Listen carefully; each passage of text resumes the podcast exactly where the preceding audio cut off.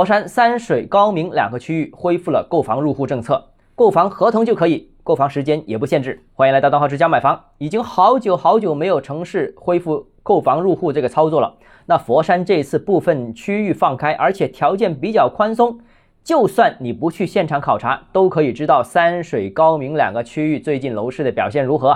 简单谈几点看法。首先，第一个啊，我之前说过，佛山这一座城市楼市分别呈现了一线、二线、三线城市的不同特征。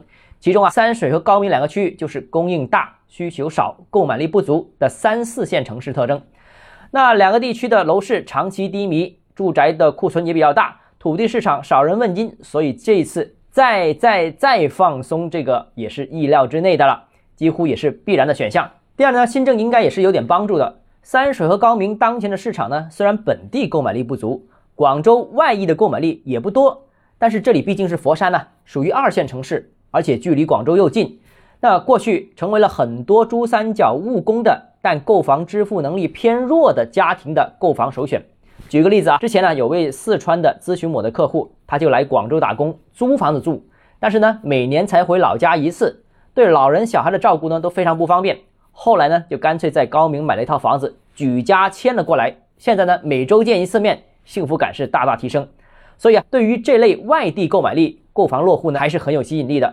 至少避免了留守儿童问题，也解决了儿女落户读书的问题。第三呢，就是政策短期内呢，我相信效果不会特别好。当前楼市是经济不景导致的购买力不足、信心不足导致的延迟决策。单一一个购房落户政策呢，很难改变三水高明这类城市的市场趋势。